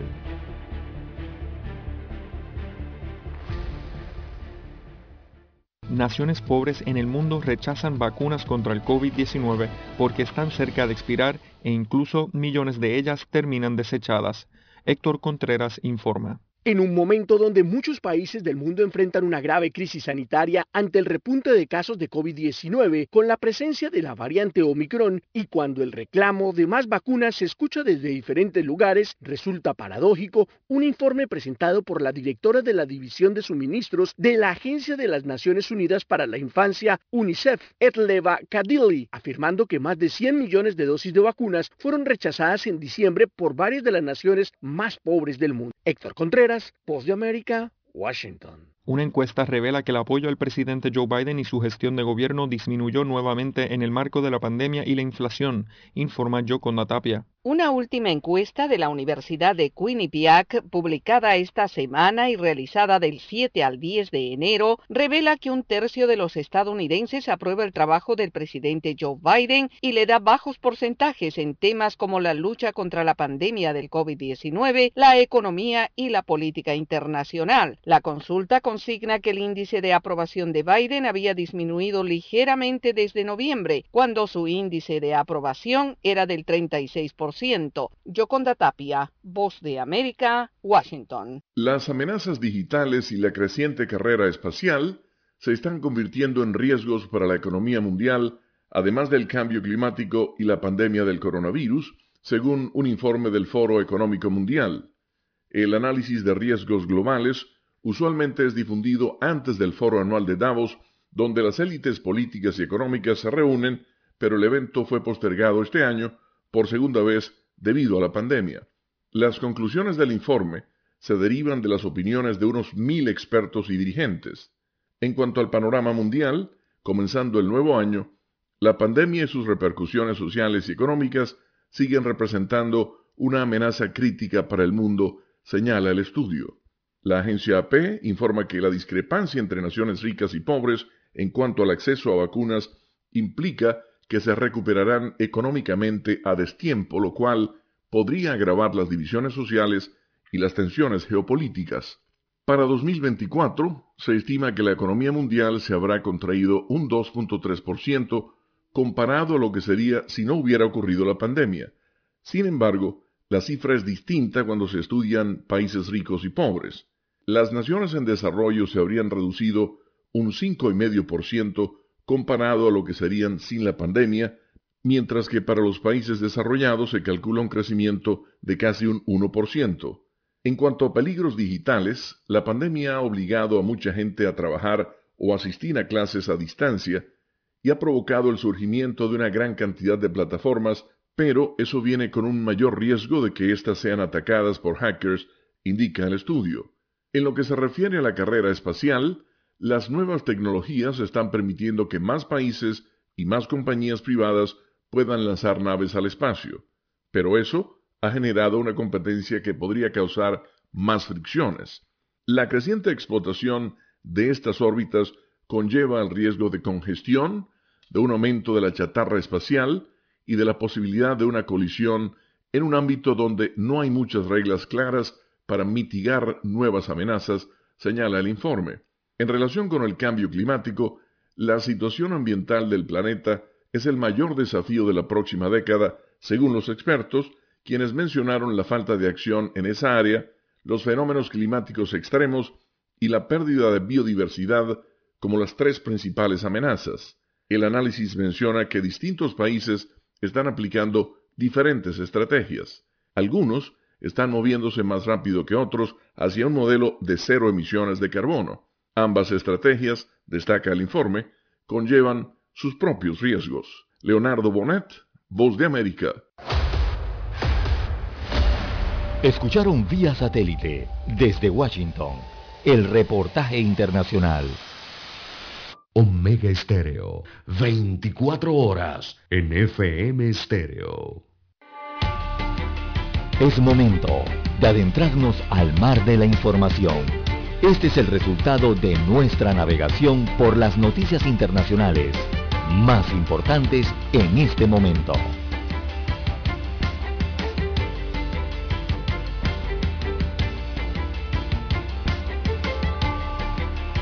Bien, tenemos que Estados Unidos acusó este viernes a Rusia de orquestar una operación para crear un pretexto con el fin de invadir o entrar en Ucrania, después de una intensa semana de contactos diplomáticos en Europa con Moscú, que han arrojado escasos resultados. Tanto desde la Casa Blanca como desde el Pentágono, el gobierno estadounidense afirmó que Rusia ha posicionado un grupo de operativos para llevar a cabo lo que es el algo militar de Estados Unidos que se domina una operación de bandera falsa en el este de Ucrania. El portavoz del Departamento de Defensa, John Kirby, explicó en una rueda de prensa que se trataría de una operación diseñada para que parezca un ataque contra ellos, los rusos o su gente, o gente que habla ruso en Ucrania, como una excusa para entrar en suelo ucraniano. La secretaria de prensa de la Casa Blanca, Jen Psaki, aseguró por su parte que esos operativos rusos están entrenados en guerrillas urbanas y en el uso de explosivos para llevar a cabo actos de sabotaje contra las propias fuerzas rusas que justifiquen esa intervención. De acuerdo al Pentágono, dichos operativos sería una mezcla de individuos dentro del gobierno ruso que pueden ser desde agentes de inteligencia y de seguridad hasta incluso soldados. A menudo son híbridos. En paralelo esa presunta operación, Kirby apuntó que Estados Unidos dispone de indicios de que actores de influencia rusa han comenzado a difundir provocaciones falsas por parte de Ucrania, tanto en medios estatales como en redes sociales, para inventar un pretexto para una incursión armada en Ucrania. Bueno, 6.49 minutos. Así está el escenario geopolítico entre estos dos países. Oiga, pero es que es, es como ganas de, de, guerra, ¿verdad, don Juan de Dios? Increíble. Bueno, Rusia, como usted señala allí, advierte que espera entonces una respuesta pronta y por escrito de Estados Unidos y también de la OTAN por este conflicto de Ucrania. Así lo ha advertido también desde Moscú, que ellos no van a guardar por tiempo indeterminado la respuesta del Occidente, o sea, refiriéndose a la OTAN y refiriéndose a los Estados Unidos eh, de América sobre este tema de Ucrania y que esperan entonces mínimo la próxima semana que le manden esa respuesta y por escrito. Así Rusia entonces reafirma enérgicamente su reclamo de que la alianza no avance hacia el este del país, según lo advierten eh, las autoridades rusas. Eh, ellos han dicho que los reclamos de Moscú para obtener garantías vinculantes de que la OTAN no incorporará a Ucrania u otras naciones exsoviéticas y no instalará a sus efectivos o armas en ellas son esenciales para que avancen los esfuerzos diplomáticos para apaciguar lo que son estas tensiones crecientes en torno a este país del este, o sea, en torno a Ucrania. Así que está la disputa por este tema eh, de estas significativas diferencias que ya han surgido en la semana eh, con Rusia, con los Estados Unidos y la, eh, y la OTAN respecto al conflicto con Ucrania, ¿no? Bueno, ahí hay que llamar es al diálogo, don Juan de Dios. Bueno, esa ha sido la noticia que ayer pues le ha dado la vuelta al mundo, don César, eh, con los señalamientos que ha hecho Estados Unidos sobre Moscú para armar un plan con el fin de poder entrar a Ucrania mediante una justificación de actos. Son las 6.51 minutos, señoras y señores, en su noticiero Omega Estéreo, el primero con las últimas que más tenemos, don César, a nivel internacional. Bueno, aquí en el continente, en nuestro bloque en Centroamérica, eh, Nicaragua. Daniel Ortega destituye a su ministro asesor para políticas y asuntos exteriores. Esto a solo días de asumir su cuarto poder. Es lo que hizo el día de ayer el presidente nicaragüense, que destituyó entonces de su cargo a este ministro asesor de políticas y asuntos internacionales. Él es de nombre Sidharata Marín, así se llama, eh, o se llamaba el exministro a solo cuatro días entonces de haber asumido su cuarto poder, eh, cuarto poder consecutivo en este caso, es lo que ha hecho el mandatario centroamericano. Él no señaló las razones de la decisión de destituir del cargo a este ministro, pero bueno, son las facultades que tiene el presidente de cada país. Según informa el diario oficial La Gaceta desde Nicaragua, a través de un acuerdo presidencial, el mandatario dejó sin efecto ese nombramiento eh, de Marín Araúz, en un cargo de ministro asesor del presidente de la República nicaragüense. Ese cargo lo ocupaba desde junio del año 2016. Eh, no ha nombrado tampoco a un nuevo ministro en este tema de asesorías al presidente en política de en, en sí, asesoría en políticas y asuntos internacionales. Bien, lo que pasa en Nicaragua, ¿no? En momentos en que parecen haber cambios de gabinete allá y sumado al tema de las restricciones, ¿verdad?, que ha impuesto los Estados Unidos y Europa a varios miembros del gobierno nicaragüense. Bueno, mientras eso pasa por allá, César, en México se pierden los cornflakes, de que le gusta el choco crispy, le gusta el flay en general. Las hojuelas de maíz. ¿Cuál es la razón? Vamos a ver. Las autoridades mexicanas decomisaron en dos operativos un total de 380.149 cajas de productos Kelo como medida precautoria por incumplir una norma de etiquetado, informó ayer viernes la Comisión Federal para la Protección contra Riesgos Sanitarios, COFEPRIS. Estos productos fueron identificados ya que presentan irregularidades en su empaque como omitir sellos de exceso de calorías o azúcares añadidos y presentar leyendas o imágenes interactivas en productos con sellos de advertencia, explica COFEPRIS, que realizó el operativo con la Procuraduría Federal del Consumidor, Profeco, en un comunicado. De acuerdo con la regulación nacional, la información nutricional debe aparecer con características y caracteres claros, visibles, indebles y en colores eh, contrastantes. Las dos acciones que fueron las primeras del año entre ambas instituciones derivó en visitas de verificación a nivel nacional después de haber detectado incumplimiento en el etiquetado de algunos productos de la empresa Kellogg Company México. De acuerdo con la ley, los productos industrializados y bebidas azucaradas deben rotularse con un etiquetado de advertencia o con las características nutricionales en las que el producto supera el valor establecido. ¿Qué le parece, don César? Oiga, le, cambiaron la presentación, hombre. ¿Qué pasó allí con Kellogg's? Eh, la información nutricional debe estar a la vista, eh, siempre en un recuadro visible, con letra que se pueda observar claramente, don Juan de Dios, en los productos, sobre todo los que vienen del extranjero, y deben estar en el idioma del país. En el caso de México debe ser en español. Eh, pero suplantar esto por calcomanías o, o otros colores o, o, quién sabe, diseños holográficos, eh, yo creo que allí ya sí estarían incumpliendo los parámetros eh, del país, en este caso mexicano, ¿no?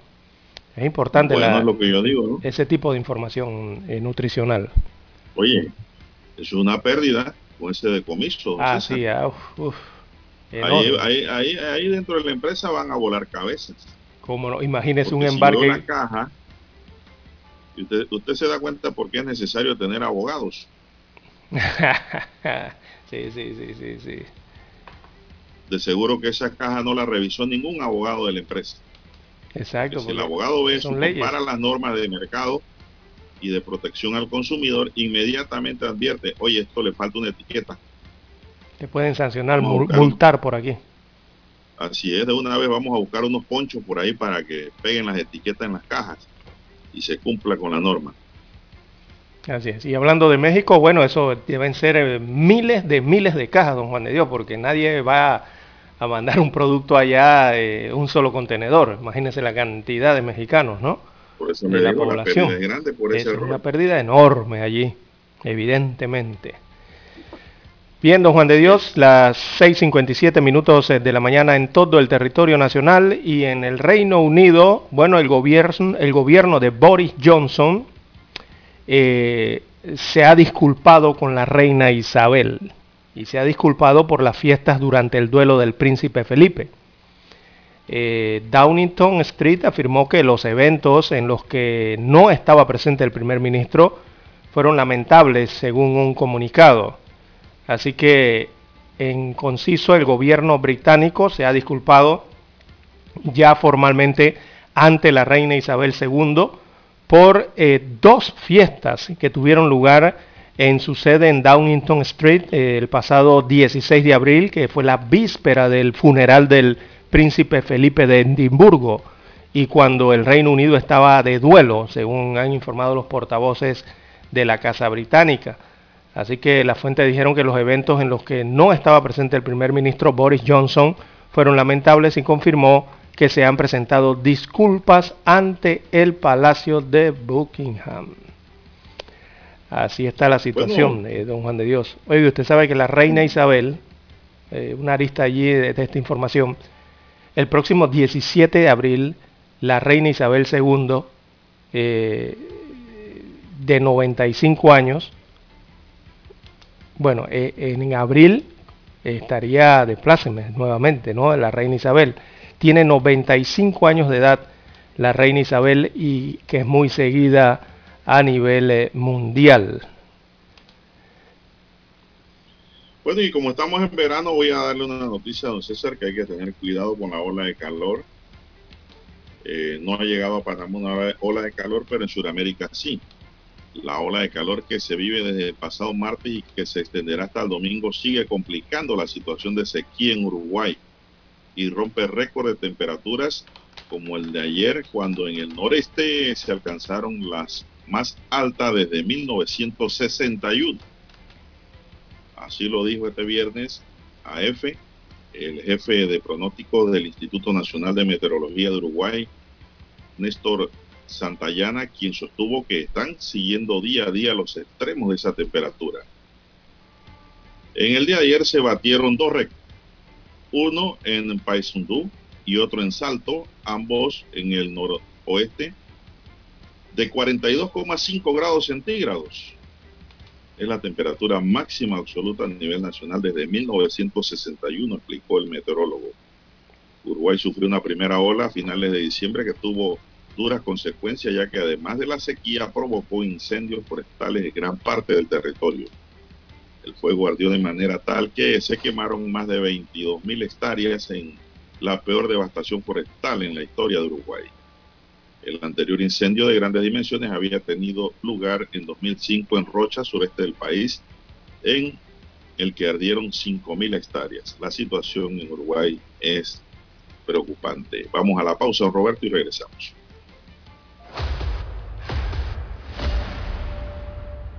Desde los estudios de Omega Estéreo, establecemos contacto vía satélite con la voz de América.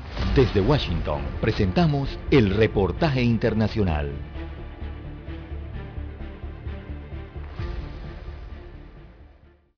El consejero de Seguridad Nacional de la Casa Blanca, Jake Sullivan, dijo que Estados Unidos respondería de manera decisiva a un potencial despliegue militar ruso en Cuba y Venezuela.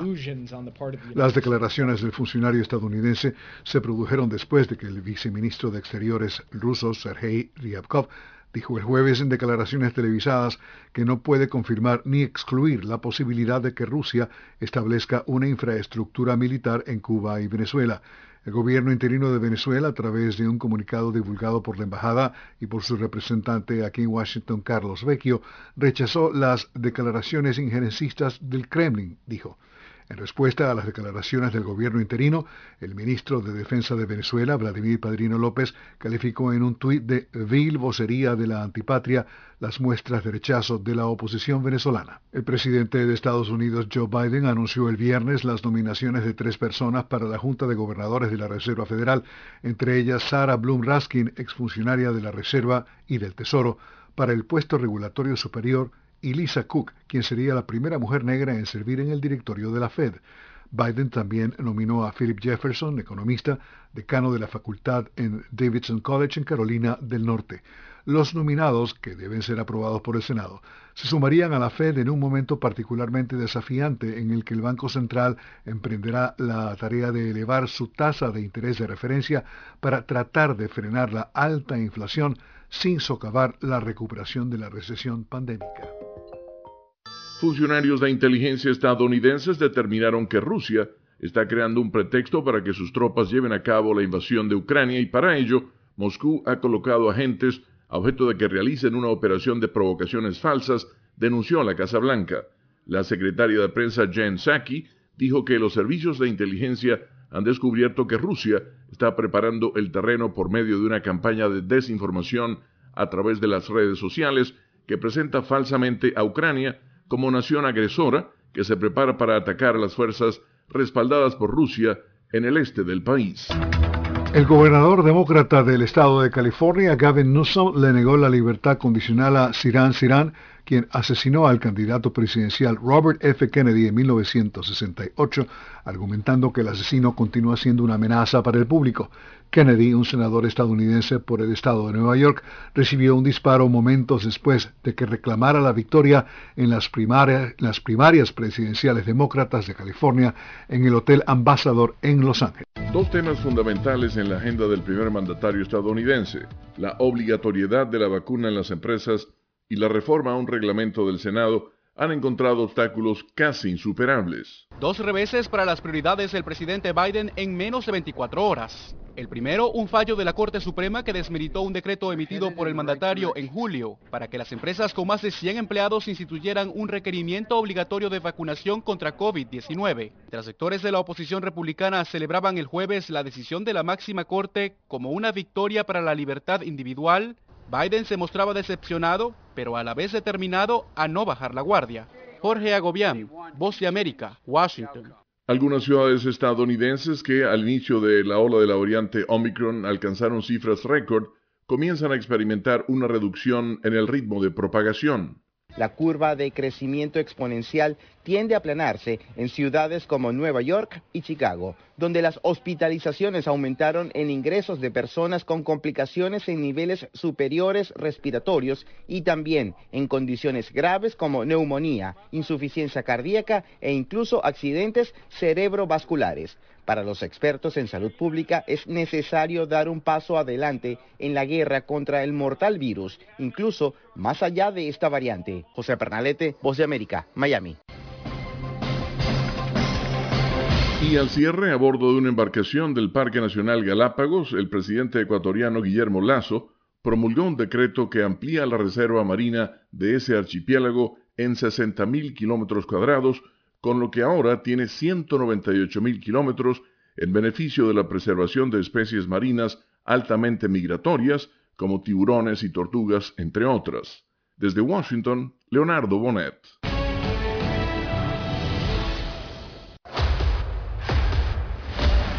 Escucharon vía satélite desde Washington el reportaje internacional.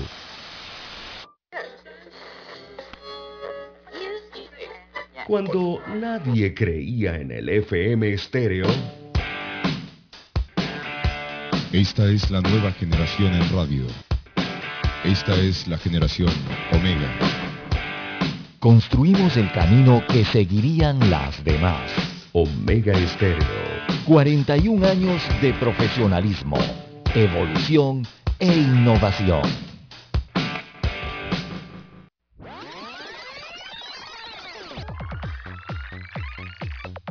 Omega Stereo tiene una nueva app. Descárgala en Play Store y App Store totalmente gratis. Escucha Omega Stereo las 24 horas donde estés con nuestra aplicación 100% renovada.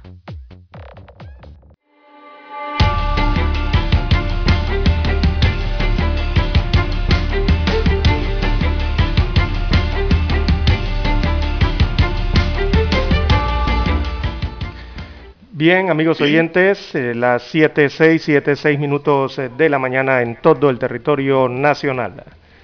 Bueno, Lara, don César ha revisado la Gaceta Oficial número 29.455B que contiene el decreto ejecutivo número 11 de 13 de enero de 2022 a la que usted se refería en cuanto al vale digital y el plan solidario. Bueno, por ningún lado aquí habla esta Gaceta de los cursos del INADE. Antes usted podía tomar cursos en el INADE o dar un servicio comunitario para cobrar el vale, pero por aquí lo he leído de arriba abajo, de abajo arriba y por ningún lado habla de ello. No sé si eso vendrá después, algún adicional, pero aquí nada más están las reglas ahora para indicarnos quiénes se benefician con ese vale digital solidario, eh, qué tipo de comercios pueden seguir trabajando con eso, las reglas para ello, como debe ser, y las excepciones de quienes no están contemplados dentro, dentro de este vale, y las instituciones públicas que tienen responsabilidad en el manejo del nuevo plan solidario, eh, a fin de garantizar pues su funcionamiento en los primeros seis meses del año 2000. Y la fiscalización sobre todo, ¿no? Que es lo importante también. Eh, Sí, don Juan de Dios, bueno, allí no podrán entonces eh, participar ya en el vale digital a partir de esta resolución para este año. Eh, ya ahí no, evidentemente los trabajadores públicos, los servidores públicos, los funcionarios públicos, evidentemente que no pueden estar allí, ¿no? Tampoco los trabajadores asalariados activos, los que ya han recibido su activación eh, en sus trabajos tampoco los jubilados y pensionados, las personas que no hayan completado lo que pide el MIDES, que es el que va a dirigir esto, ellos van a crear una ficha social, ¿verdad? Y ahí me imagino que estará entonces los datos de la persona, eh, si tiene propiedades, si no tiene propiedades, si trabaja, si paga seguro, bueno, todos esos datos, ¿no? Eh, y tampoco podrán participar los contribuyentes que declaran renta, o sea, que declaran una renta superior a los 11 mil dólares. Esos son los que no entran. Los que declaran más de 11 mil dólares al año, ¿no? Los que declaran Siete, nueve minutos. Por supuesto que sí. Así que... Esta fue información dada bien temprano, don César, lo dimos bien temprano para la gente que madruga. Lo detallamos y solamente estaba pendiente, como usted me dijo, que no había visto la Gaceta. Eh, por la pregunta que le hice, ya yo la revisé y no aparece por ningún lado otro requisito. Así es. Y le incluyen el requisito de las residencias. ¿ah? O sea, el, registro eh, público también va a informar sobre el tema de las personas que están eh, inscritas en ese programa de beneficio, eh, el tema de las residencias. O sea, las personas con residencias valoradas en más de 180 mil dólares no pueden participar de ese vale digital, don Juan de Dios, imagínese viviendo en una casa de 180 mil dólares, 179 mil, digo yo, no sé. Bueno, seguimos. Una mujer de nacionalidad alemana tomó la triste situación de lanzarse desde uno de los pisos del edificio donde vivía en el sector del Cangrejo, en Bellavista, ayer. Se conoció que el hecho se registró en horas de la noche, cuando inquilinos de otros apartamentos escucharon un estruendo y al asomarse observaron el cuerpo de la mujer, por lo que dieron aviso a la Policía Nacional, quienes llegaron para acordonar la escena. Vecinos destacaron que hace días la notaban bastante callada, ya que un familiar estaba pasando problemas de salud. Pero jamás los vecinos imaginaron que esta señora fuera a tomar esa decisión de suicidarse, don César. En estos días estamos hablando de los suicidios y aquí hay otro. Increíble, ¿no? El Ministerio Público está investigando sobre el tema. Así que esto hay que tomar las medidas de ayuda y protección contra las personas que usted ve que están, para que hablen por lo menos, ¿no? Se desahoguen las personas que están en estos estados de depresión. Sí. hay, que, hay que priorizar en el tema de la prevención, sobre todo el suicidio, don Juan de Dios, cuando uno ve estas alertas, ¿no? Eh, de conversar, como ya señalábamos con las personas, hay que hablarles, hay que hablarles, conversar con ellas, es lo primero. Y el tema es que, bueno, sabemos que estamos en medio de pandemia COVID-19, eh, hay ciertas problemáticas económicas eh, también, ¿verdad? Y, se está tratando de reactivar la economía a, niveles, a, diversas velocidades, ¿no? dependiendo del sector donde usted está. y la verdad es que en medio de todo esto se han exacerbado los factores de riesgo eh, que conducen a los suicidios. Por eso es que hay que estar atento a esas señales cuando vea a las personas en, estas, eh, en estas condiciones o en estas actitudes, ¿no? Porque la verdad, don Juan de Dios, que en Panamá en los últimos meses, las últimas semanas, eh, tanto los intentos de suicidio como los suicidios ya concretados, evidentemente han aumentado su porcentaje, sobre todo en el tema de los jóvenes. Eh, las cifras evidentemente han aumentado, don Juan de Dios. Por ahí quizás las autoridades las estén dando. Bueno, seguimos, don César, y ayer hubo una aprehensión.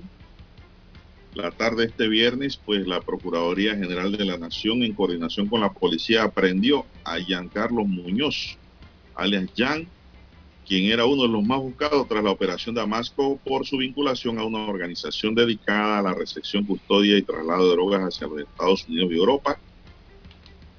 Mediante la operación Damasco, los estamentos de seguridad panameños aprendieron en diciembre pasado a Teresina Liner Vigil, hermana del diputado Elías Vigil, presuntamente vinculada a la pandilla Humildad y Pureza HP, dedicada al tráfico de drogas y al blanqueo de capitales al este de la ciudad capital. El 18 de noviembre de 2021, la Fiscalía contra la Delincuencia Organizada efectuó la operación Damasco, en la cual cinco personas fueron detenidas en San Martín, Panamá Este. En ese momento capturaron a Victoriano Aguilar Becerra, alias Chichi, hermano de Carlos Roberto Aguilar Becerra, conocido como Robert, cabecilla del grupo criminal HP y esposo de Teresina Linet Vigil. Los implicados con presuntos nexos con el clan del Golfo de Colombia se encargaban de la recepción, custodia y traslado de sustancias ilícitas o drogas a Estados Unidos y Europa, según las autoridades panameñas. Sí, pues que cae otro de los más buscados. Así es, Son las 7:14 minutos. Vamos a hacer la última pausa, don Roberto. Ya para entrar en la recta final de su noticiero, el primero con las últimas. Para anunciarse en Omega Estéreo, marque el 269-2237. Con mucho gusto le brindaremos una atención profesional y personalizada. Su publicidad en Omega Estéreo. La escucharán de costa a costa y frontera a frontera. Contáctenos 269-2237. Gracias. Hola, le llamo por el aire acondicionado de mi auto. Ah, ah, ah, sí, sí, señora. Fíjese que estamos intentando lograr un enfriamiento general de su auto que le permita a usted y a su familia el mejor confort a la hora de viajar o llevar a sus hijos al colegio. Para esto solo necesitamos que el clima en su automóvil sea el ideal, introduciendo cientos de cubitos congelados. ¿Qué? Solo en Refricentro Nordic podrás hablar con especialistas en aire acondicionado, especialistas en el clima de tu auto. Calle principal El Ingenio, Avenida La Paz, edificio Nordic 102. Consultas al teléfono 393-2244. Problemas de tierra, accidentes graves, reclamos a aseguradoras, incumplimientos de contratos, reclamos de herencias, todo asunto civil y penal, consulte al 6614-1445. Ahora contamos con el servicio de asesoría, confección de pliegos de cargos, impugnación y defensa en materia de contrataciones públicas. 6614-1445. Licenciados Juan de Dios Hernández Sanjur y Belkis Hernández Díaz. En Omega Estéreo estamos evolucionando para ti. Te acompañamos en tu auto, en tu oficina, en tu hogar y ahora en cualquier dispositivo móvil. No importa dónde te encuentres. Siempre te acompañamos con la mejor programación. Omega Estéreo. Primera cadena nacional simultánea. 24 horas en FM Estéreo. Noticiero Omega Estéreo.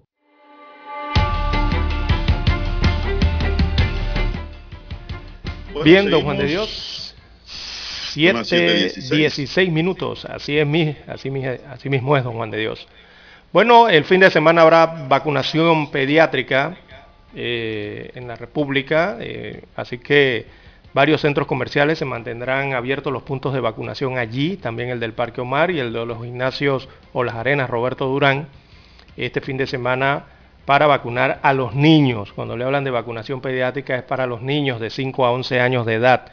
Esos son los puntos de vacunación pediátrica. Cuando le hablan de los centros de vacunación, esos son para los de mayores de 16 años en adelante, ¿verdad?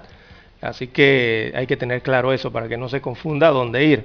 Porque de repente llega a un centro de vacunación y allá le dicen, no, la pediátrica es en tal lugar y tiene que trasladarse a otro lado entonces.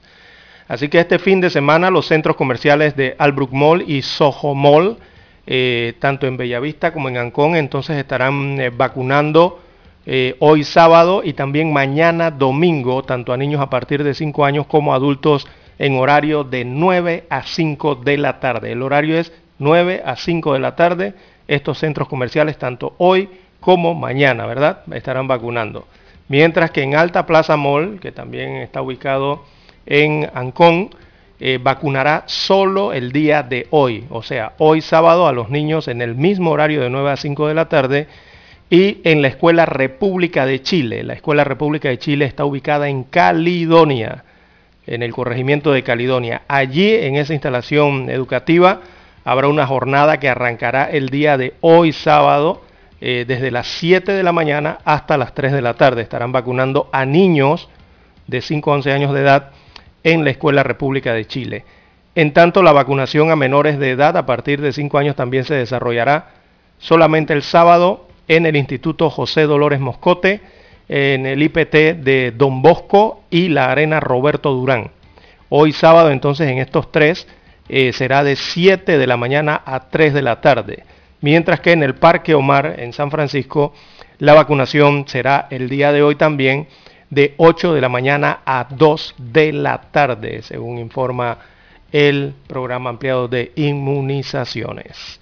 Así que así está la vacunación para este fin de semana, hoy sábado eh, en varios puntos y mañana domingo, específicamente habrá vacunación mañana domingo en Albrook Mall y en Soho Mall. En el resto también están habilitados eh, para hoy. Bien, don César, y ya que usted está hablando de vacunación y de Omicron de nuevo, recordamos que los síntomas generales que da eh, la Omicron, el COVID-19, son los siguientes. Mucha atención, ¿ah? Estos son los síntomas. Fiebre, dolor de cabeza, congestión nasal y dolor de garganta. Ahora, si le da otra cosa ahí, que sé yo, diarrea, dolor en la pepa, pero de los ojos, le da dolor en las orejas, cualquier otra cosa, váyase por estos principales y hágase un hisopado. Fiebre, dolor de cabeza, congestión nasal y dolor de, de garganta. Son cuatro. Cuatro. Estos cuatro síntomas son los principales. Son los síntomas que da una gripe natural también, Lara. Así por eso que Parecido, se confunden. Sí, por eso que mucha gente se confunde. Recuerde que el COVID-19 es una enfermedad letal y usted no puede confundirse. Mejor es estar seguro y con eso es el hisopado o la prueba, eh, don Juan de Dios, de, la PCR o, el hisopado, o, bueno, la de antígenos, algunos que se realizan la de antígenos. Oiga, con esta Omicron, don César, los laboratorios privados están haciendo billetes. Como no, uff, llenos. Hoy sábado es increíble, usted cuando va temprano en la mañana, 6 de la mañana, un día sábado, usted ve los laboratorios privados, las filas, como si fuera la caja del Seguro Social, don Juan de Dios. Exacto. Filas en laboratorios privados, sábado temprano en la madrugada. Y uno se queda, ¿qué está pasando allí? No, simplemente es que están haciendo la fila para tomar un cupo o un número en un laboratorio privado X para eh, poder atenderse a partir de las 8 de la mañana. Bueno, yo creo que si Lara, los médicos que tenían el, la isopadora obligatoria para la isla hubieran sabido que venía el Omicron, no se hubieran puesto a trabajar allá de esa manera y estuvieran acá recogiendo billetes en su puesto de trabajo. ¿ah? Sí, pero tienen un laboratorio. Recuerde. Ellos fueron desvinculados de la institución finalmente, ¿no? Eh, si mal no recuerdo.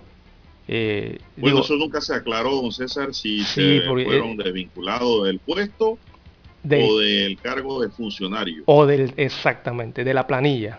Eh, porque una cosa es que usted forma parte de la planilla como un funcionario, un servidor público, y estando en la planilla como servidor público, usted es designado a un, un cargo superior de dirección. Al inicio de ese caso lo que se hizo fue que se desvinculó a esos dos funcionarios o médicos del cargo que les había eh, designado el ministro, pero se mantenían en la planilla como funcionarios del Estado. No sé si al final, aunque por ahí hubo un comunicado que dice que los habían destituido de la institución, eh, nunca se aclaró si es que o, fue del cargo directivo que tenían o si fueron desvinculados completamente, o sea, sacados de la planilla de la institución, que es otra cosa muy distinta. Bueno, Lara, pasando la página, la Fiscalía Superior de Descarga Anticorrupción en acto de audiencia ordinaria, luego de la práctica de pruebas con peritos de la Contraloría y la fase de alegatos, solicitó sentencia condenatoria para tres personas, entre ellas el exministro de Desarrollo Social, Guillermo Ferrufino, por el delito de corrupción de servidores públicos. La juez suplente tercera liquidadora de las causas penales, Cindy Arauz, acogió al término para dictar su sentencia. Los hechos se dan cuando un exfuncionario en su calidad de ministro de Desarrollo Social dentro del periodo de 2009-2014 aceptó y recibió para su uso en el año 2013 una camioneta marca Toyota modelo Land Cruiser año 2013 de parte de una empresa a través de un pago de 60 mil dólares y de otra compañía por el pago de 50 mil dólares a una empresa automotriz que fue recibida por interpuesta persona, destaca hoy el diario La Estrella de Panamá. Los señores representantes legales de dicha empresa ofrecieron y entregaron la camioneta al exministro el 17 de julio de 2013 a través de un pago conjunto de ambas empresas que asciende a la suma de 110 mil dólares a la interpuesta persona en calidad de donativo, a fin de que fueran beneficiados por parte del servidor público en actos propios del cargo con contrataciones públicas que mantuvieron con esa entidad en el año 2010 al 2012, detalló el Ministerio Público en una nota de prensa, por lo que pidieron pues una condena para Ferrufino al finalizar la audiencia. Vamos a ver qué decide la juez. Porque la contraparte dice que agarró a la, al Ministerio Público y lo desgarró en el juicio. Bueno, vamos a ver, esto es como el boxeo, Lara. Uno dice que ganó, el otro dice que también ganó. En el caso, vamos a ver qué decide la juez, la jueza liquidadora en esta primera instancia, porque este es un caso, Lara, que lleva a segunda instancia, es decir, viene un primer round, viene el segundo round, que es la apelación y posiblemente una casación. Son las 7.24 minutos en su noticiero Omega Estéreo, el primero con las últimas. ¿Qué más tenemos ya al cierre, don César? Bueno, buenas noticias, don Juan de Dios. Eh, oiga, usted sabe que los pescadores de Barú, allá en la provincia de Chiriquí, en la parte más occidental del país, están exportando pescado a mercados internacionales, sobre todo a los Estados Unidos de América. Así que desde allá se informa que hay unas 30 toneladas de pescado están exportando mensualmente los miembros de la Asociación de Pescadores Artesanales de El Porvenir. Eso queda en el distrito de Barú, allá en la provincia de Chiriquí, y ese pescado va hacia el mercado de los Estados Unidos de América a través de la empresa Independent Seafood, luego de ser eh, beneficiados con un centro de acopio, ¿verdad? Eh, en ese distrito en la provincia de Chiriquí. Así que, bueno, esa oportunidad la han convertido en exportación y es muy bueno eh, saber que se puede lograr esto. Y mire usted, es una asociación de pescadores artesanales, don Juan de Dios, cuando la gente se agrupa y se organiza correctamente lo que puede lograr. Bueno, excelente, una buena noticia. Bueno, hoy también hay otra noticia, Lara, buena y mala a la vez. Buena porque nos gusta el deporte, nos gusta el béisbol y mala porque esto crea aglomeración ante el mm. Omicron. La lucha por el título del Campeonato Nacional de Béisbol Juvenil 2022 dedicado a la memoria del pelotero tortuguero Marlon Mesa inicia hoy con la expectativa de si la novena de Cocle podrá repetir como monarca de la pelota nacional de esta categoría. El torneo arranca hoy con seis partidos, teniendo como el partido oficial de inauguración el que se sostendrá en Coclé, sostendrá en Panamá Metro, en el Remón Cantera de Aguadulce a las 7 de la noche. También jugarán Colón versus Panamá Oeste en el Horacio Mena a las 7 y 30. Chiriquí lo harán Darien en Metetí y Herrera lo harán Chiriquí Occidente en el Gloria Deportiva Barbuense. Los coclesanos actuales campeones nacionales de la categoría juvenil vienen nuevamente con un equipo competitivo que aspira a llevarse los máximos honores del torneo. El picheo es una de nuestras armas para que las cosas se nos puedan dar para el 2022. Es una responsabilidad que tenemos con nuestros aficionados, así que estamos trabajando en esa dirección, expresó Rodrigo Merón, director técnico de Cocle. Así es, Merón. Merón agregó que a pesar de que algunos jugadores profesionales no recibieron permiso, tienen un buen material para dar la batalla. Otro equipo que en el papel debe estar peleando los primeros lugares es el Panamá Oeste, los Vaqueros del Oeste, el cual tiene una destacada cama de jugadores que vienen trabajando juntos desde hace años en categorías menores. Es decir, tiene un buen equipo que ya se conocen, pues. Tenemos un equipo completo, un equipo más maduro con 12 peloteros que repiten mucha más experiencia y consistentes en el nivel para salir adelante. Hay muy buenos comentarios de nuestro equipo, pero tenemos que salir enfocados a dar todo por el todo en el terreno, dijo Ángel Sevillano, director técnico de Panamá Oeste. Es así es, así que va el a ser... sistema del campeonato Lara, son las 7.27, todavía tenemos tiempo. El sistema de competencia en el campeonato consiste en jugar en dos grupos, en un calendario de dos vueltas en su grupo y una ronda de intergrupo. En el A están Panamá Metro, Coclé, Colón, Panamá Oeste, Chiriquí y Darien. Mientras que en el grupo B están Herrera, Los Santos, Veraguas, Chiriquí Occidente, Panamá Este y Boca del Toro. Los ocho mejores récords independientes, a qué grupo pertenece, clasificarán a la ronda de ocho equipos, en los que los equipos se enfrentarán en series al mejor de cinco juegos. Así es la regla.